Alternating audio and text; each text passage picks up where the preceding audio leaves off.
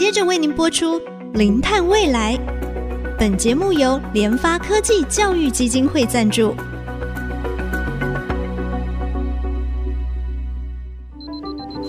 前瞻能源新方向，以科学与科技迈向近零碳排，智慧永续，与您一同开创零碳未来。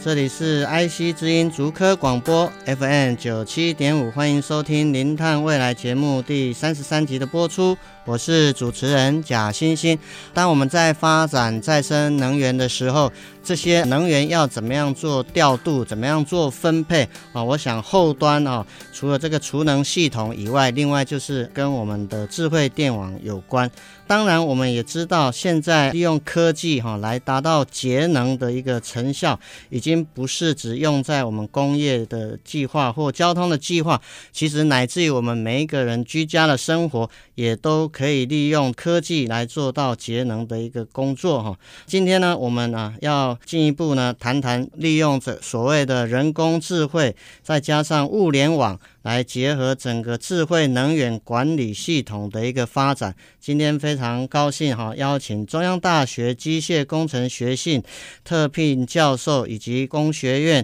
能源中心主任的曾仲仁曾老师。哦，曾老师您好，主持人好，各位听众大家好。是老师，我想是不是稍微跟我们听众说明一下，就是智慧电网它的主要功能大概是什么？智慧电网就是说，它会运用现在比较新的这些 AIoT 的一些科技，哈，那能够把一些系统里面各个地方的运行的一些参数，及时的回馈到管理系统，那让管理系统能够根据使用的状况，能够做各种不同的调控跟管理。是，所以就是说，透过很多的一些仪器的监测、现场的监测，然后核心应该是一个 AI 的一个管理系统。是的。然后最后把这些能源做怎么样的一个调节跟分配。是的。基本上的原理大概是这样。是的，是的。是是，因为我本身是学气象的嘛，因为我们知道说全球暖化的关系哦，未来这种极端的高温热浪其实会越来越多了。像今年在六月底的时候，就看到新闻报道有提到日本，它。提早进入到所谓它的连续高温的一个天数，在六月下旬的时候，其实也对电网造成很大的一个负荷。那当然，我是比较好奇啊，就是说，其实未来这种暖化的趋势，其实看起来是没有办法改变的。那么，我们透过这个智慧电网结合 AIoT 的这样的一个智慧能源管理系统来讲的话，有没有办法来应对未来这种极端高温热浪出现的这种冲击？主持人，这个是一个很好的问题哈。我们知道，智慧电网基本上希望能够让这个能源呢，能够比较分散式的使用哈，所以通常会搭配太阳光电啊，就地的这个发电，然后呢，会再搭配一些储能的系统，或者呢，有些系统可能会再加上氢能燃料电池的这样的系统的这个辅助哈，所以。这样的一个系统，除了有 local 的这种发电能力以外，还有 local 的这个储能的这个功能。未来的天气越来越热的时候呢，热当然空调的使用就会增加。对。但是热也有一个附带的呃好处，就是说通常伴随的是日照比较充足。嗯。哦，所以这时候如果我们有 local 的这种太阳光电的话，我们就可以透过太阳光电发比较多的电，然后呢再把这些电。借由储能的系统把它储下来，所以。通常一个系统设计的好的话，通常呃应该是应付这种猛暑日的这种状况，应该是没有太大的问题。是是，所以因为我想这个是在整个用电的管理跟分配上面，其实非常重要的一个基本参数嘛。因为除了就是说呃人口的成长，或者是整个工业的这个进展，它的这个成长的趋势，这个也都可以评估。那么在这当中，另外一个我们说呃外部 trigger forcing 应该就是跟天气。有关了哈，所以像老师刚刚提到，应对这种高温的天数呢，未来越来越多的情况之下哈，智慧电网它怎么样去做及时的监测，怎么做很好的这个管理跟分配，未来应该是可以面对这种越来越热的一个天气形态。是，那老师，我想就是进一步，因为我知道您有在做一个计划，这个计划是针对这个啊低耗能建筑的。智慧能源技术开发哈，这个技术是跟台北科技大学的团队一起合作嘛哈，那么把这个科技融入居家许多的一个细节哈，打造节能又舒适的一个智慧家屋。请老师稍微跟我们分享一下，就是说，哎，当时您做这个的诱因是什么因素让你们团队会针对这个主题从事这样的一个研究？这个大概在几年前哈，我们组这个团队，那希望对再生能源跟绿能系统能够有一个研发哈。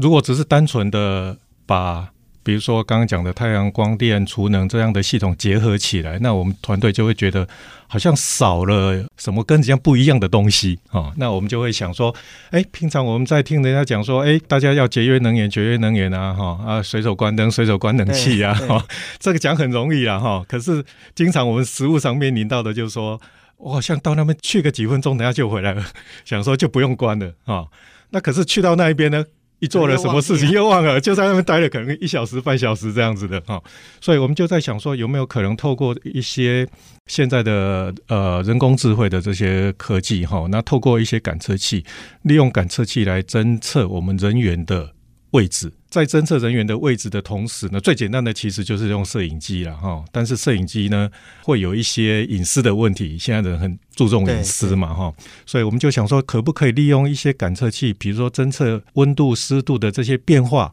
来 detect 这个人的位置。那后来我们发现，这个温度变化量太小了然后。所以后来呢，刚好，因为我们要传输湿度的这个资讯的时候呢，我们需要透过蓝牙的这个系统。蓝牙呢，我们知道有一个发射器，有个接收器，中间如果有人过去的话，讯号会被阻挡。哦，嘿，我们就无意中就发现这个，哎，很有趣啊！刚好我们要传送资料，需要蓝牙这个系统，然后呢，又可以利用这个讯号的强弱来侦测人员的位置。后来呢，做的效果也还不错，大概可以把人的位置呢，大概准确度大概有八十 percent 的这样的一个准确度。是，那利用这样的避免一些人的这个隐私，又可以把人的位置侦测出来。那人的位置知道以后，我们就可以把空调照明透过管理系统呢做适当的调节。那不用把整个房子呢都开很强的这个空调，或者很亮的这个照明，那达到一些节能的效果。所以在这当中啊，研发整个过程在技术上面来讲的话，有没有一些比较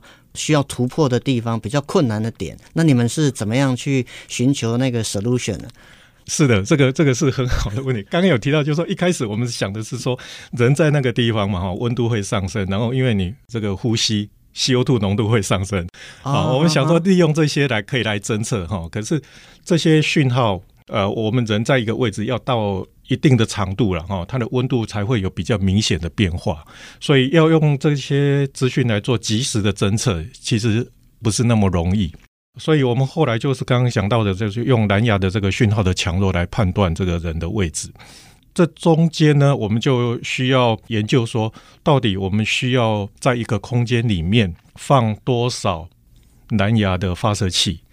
才足够把人在各个地方的可能的这个位置都能够区别出来，所以在这个地方花了一些时间。再来是这个讯号的这个强弱，我们怎么样及时的透过一些演算，然后去把正确的位置判断出来。这个中间是是花了一些努力，是的，是，所以就是说，其实呃，老师你们这个研究其实是原先的方向其实是走 A 这条路径，但是后来发现，哎，这样好像它的变异量不大，在空间当中，所以后来就想，哎，既然我们要传输这个讯号，那么因为人走动，它会阻隔蓝牙传递的这个讯号，所以哎，发现可以从这样的一个方向去做一个切入。那当然，其实在这过程，其实又衍生到啊、其他的一个问题，所以。我们怎么样透过一些研究的过程，从发现问题到解决问题？我觉得对一个科研来讲的话，其实是算一个非常有趣的一个过程。其实这个过程有时候常常是。反反复复，反反复复的。那当然，其实啊、您这个系统其实就是会应用到建筑物，也就是说，其实是跟我们一般居家有关的这样的一个智慧能源的一个分配系统嘛。那老师，我想我们稍微休息一下，待会再请老师哈，从您的角度来跟我们说明一下，哎，这样的一个智慧管理系统，国外他们的进程到底是怎么样，以及未来可能对我们一般我们听众朋友的生活有可能怎样未来的一个想象。那我们节目先休息一下，待会再回到我们《零碳未来》节目的现场。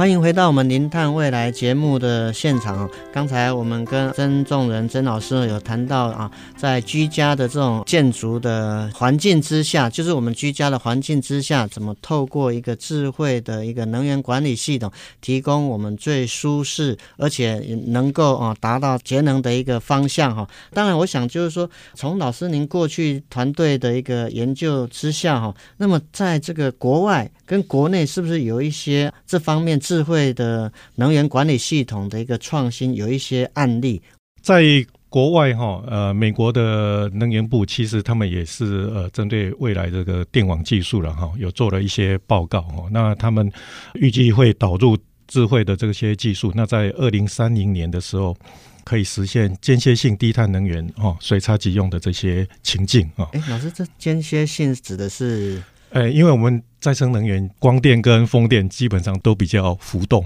对，它不能二十四小时全天，它会对，而且比如说一片云飘过来，哈，那太阳的这个发电的强弱就会受到部分的这个影响，哈，再生能源占比。越来越高的时候，这些问题就会越来越严重。没错。那另外像傍晚的时候，太阳下山哈，那如果太阳能的那个渗透率占比很高的时候，那就会在两个小时之内有很大的太阳光电突然一个 jump，对，会撕掉哈。那这时候呢，我们就需要靠一些储能的这些装置哈，把它补过来。在美国，他们也有针对这样的一个状况预做的一些规划了哈，所以在未来就是我们看到的这个，不管是国内国外的这些电网哈，这个储能跟智慧的管理这个角色都会越来越重要。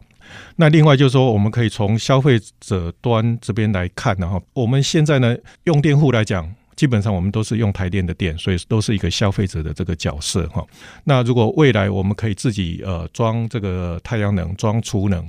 甚至可以把多的这个电卖给台电，或卖给周边的一些工厂哦。那这时候我们就不会单纯是消费者的角色，我们可以变成是一个呃产销者的这个角色，所谓的 prosumer 的这种这种两面的这种角色。利用这样的一个分散式的这个发电跟智慧能源的这个技术呢，我们就可以来呃管理说我自己要用多少电，那我有多少电可以是卖给台电或卖给其他人的。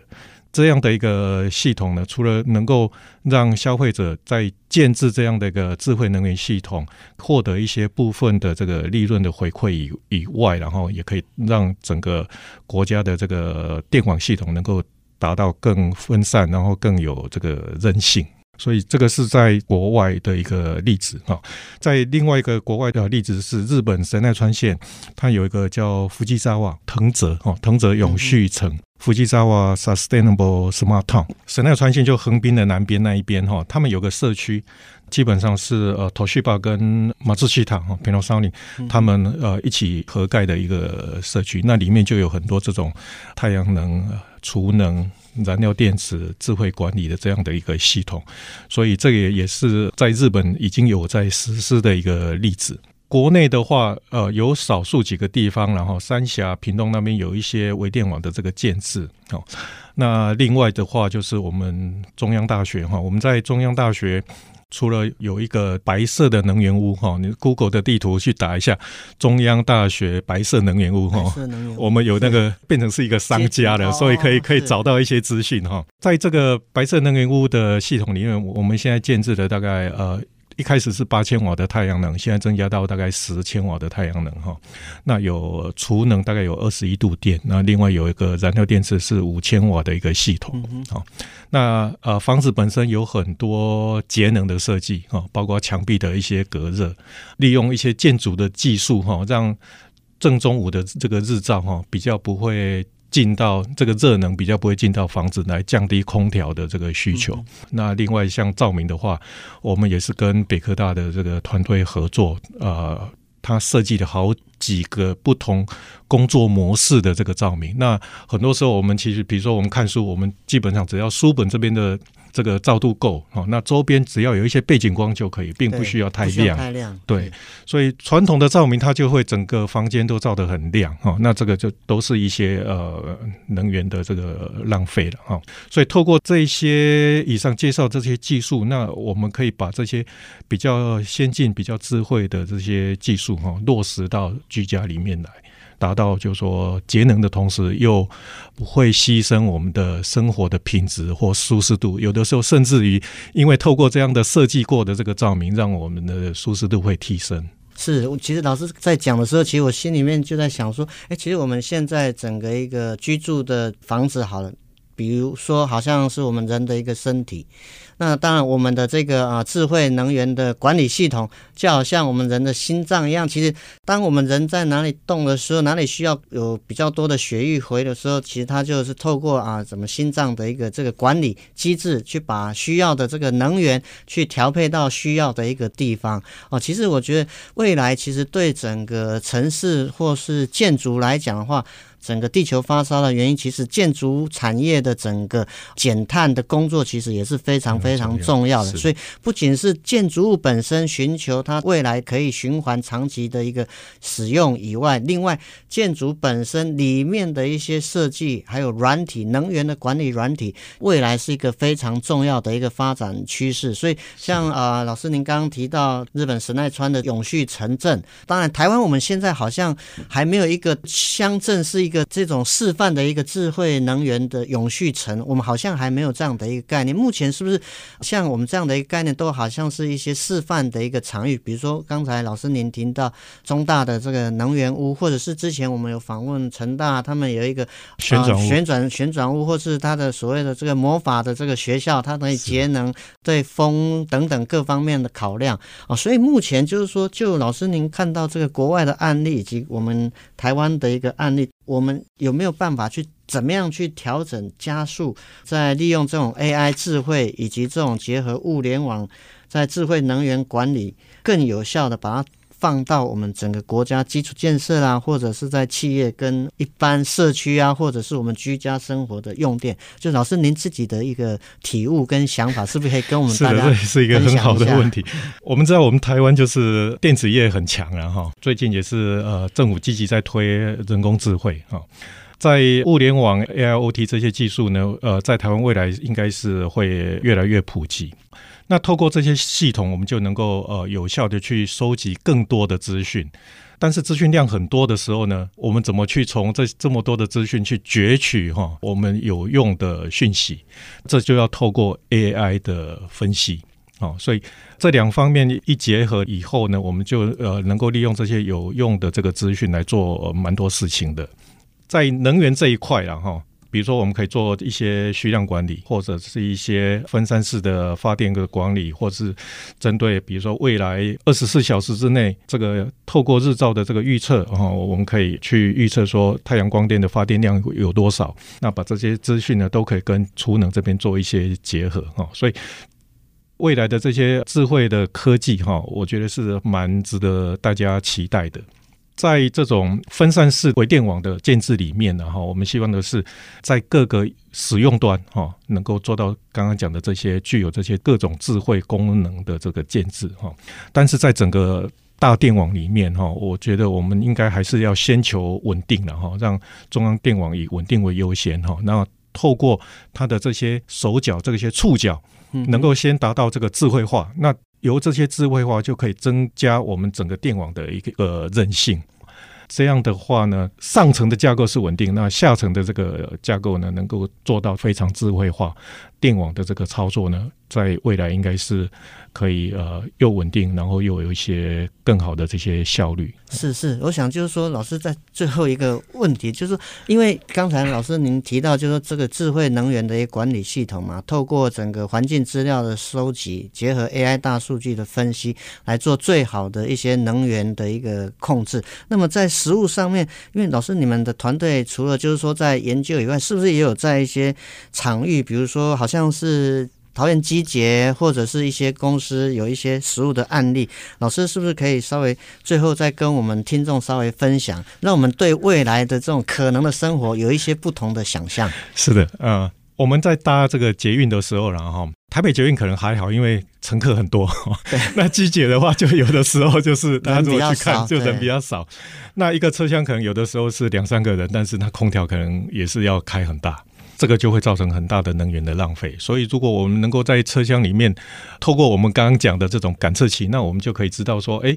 车厢不同地方的温度够不够，甚至于可以可以去侦测大概现在乘客的密度有多少，那把这些资讯呢回馈给机捷的这个控制中心，告诉他说，哎。现在这个车厢只有一个人哦，两个人哦，那我们不需要冷气开那么强哦，就可以达到一些节能的效果哦。那另外就是说，我们也可以把这个感测器呢用来侦测车辆的震动哦，因为机捷嘛，上上下下，跟台北捷运比较不一样，所以震动通常是比较对比较没那么好一点哈。嗯那如果我们能够侦测这些震动的大小，那也一样可以回馈到控制中心，告诉他说：“哦，现在震动比较大了车速可以不用开那么快。”我觉得这个都是很有用的这个应用，那可以把这种感测器的这个这个技术呢应用到我们实际的这个生活的情境。是，就是我们结合环境数据的收集，从这些收集利用 AI 的方式截取最好的资讯、最有用的资讯，做相关，比如说节能、人生活的舒适等等的这样的一个控制。我想在我们未来的一个生活的想象，离不了 AI，离不了 IoT 的这种数据、环境数据的一个。监控哈，今天非常感谢哈中央大学机械工程学系特聘教授，兼任工学院的这个能源中心主任的曾仲仁曾老师哈，跟我们分享这种智慧能源的一个管理系统啊。我们再次谢谢我们的来宾。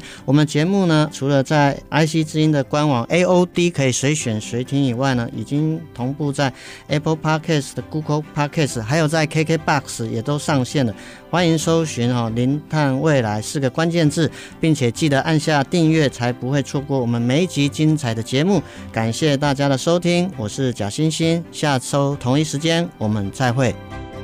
本节目由联发科技教育基金会赞助播出，联发科技教育基金会邀您一起响应净零碳排，以知识驱动更好的未来。